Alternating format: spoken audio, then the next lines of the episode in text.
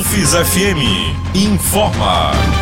O que é notícia em Sergipe, no Brasil e no mundo? Olá, boa noite. Você ouve agora mais uma edição do UFES FM Informa.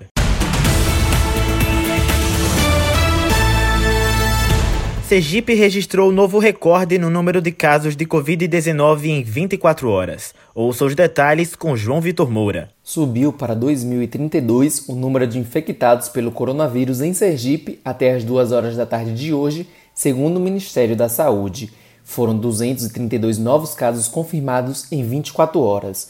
O número de mortes provocadas pelo coronavírus no estado permanece em 37 o estado tem 299 pessoas recuperadas da doença, segundo a Secretaria de Estado da Saúde. O Nordeste registrou novos 3.008 casos confirmados de Covid-19 e 231 mortes nas últimas 24 horas.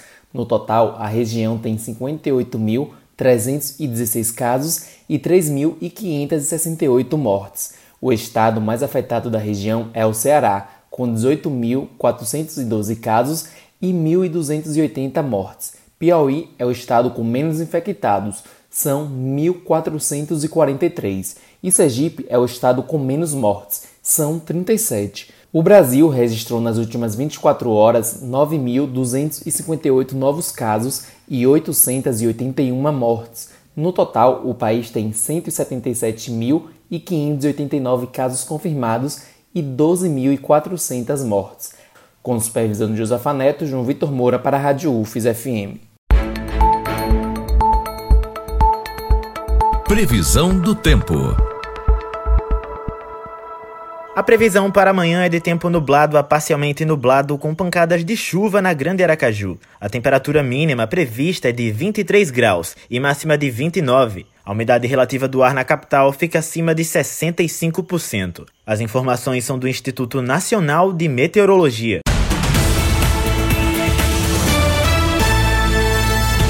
Uma pesquisa mostrou a eficácia do isolamento social para conter a pandemia de Covid-19. É o que você ouve agora na reportagem de Lígia Souto.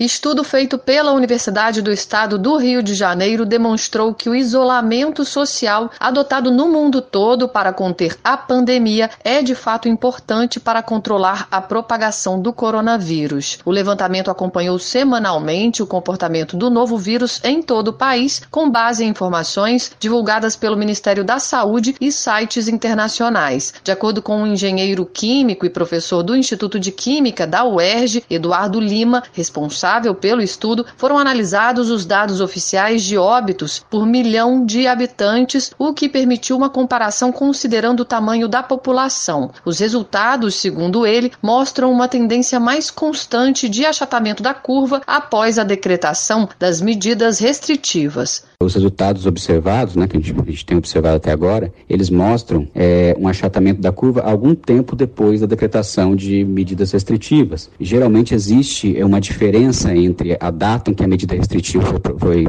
foi implementada, começou a ser implementada, e a data em que a gente consegue ver isso nos dados de número de casos e número de óbitos, exatamente por causa do período de incubação do vírus.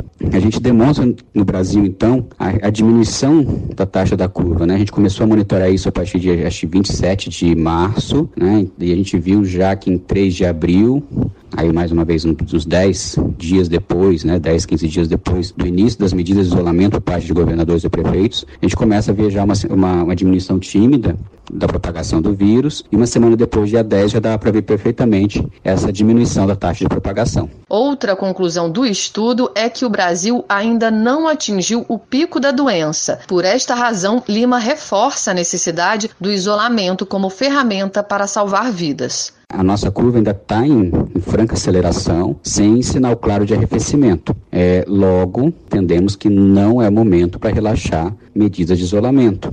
Os resultados da comparação entre as regiões Norte e Sul também evidenciam um impacto positivo do isolamento, segundo o professor.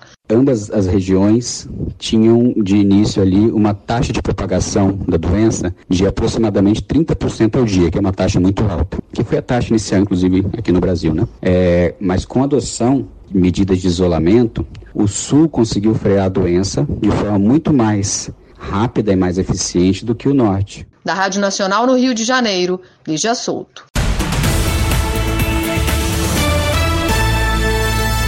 Esta edição do UFES FM Informa fica por aqui. Produção João Vitor Moura. Apresentação Talisson Souza. Supervisão Josafa Neto. Você ouve outras informações amanhã às 7 horas da manhã no Repórter Nacional, primeira edição. UFES FM Informa. O que é notícia em Sergipe, no Brasil e no mundo.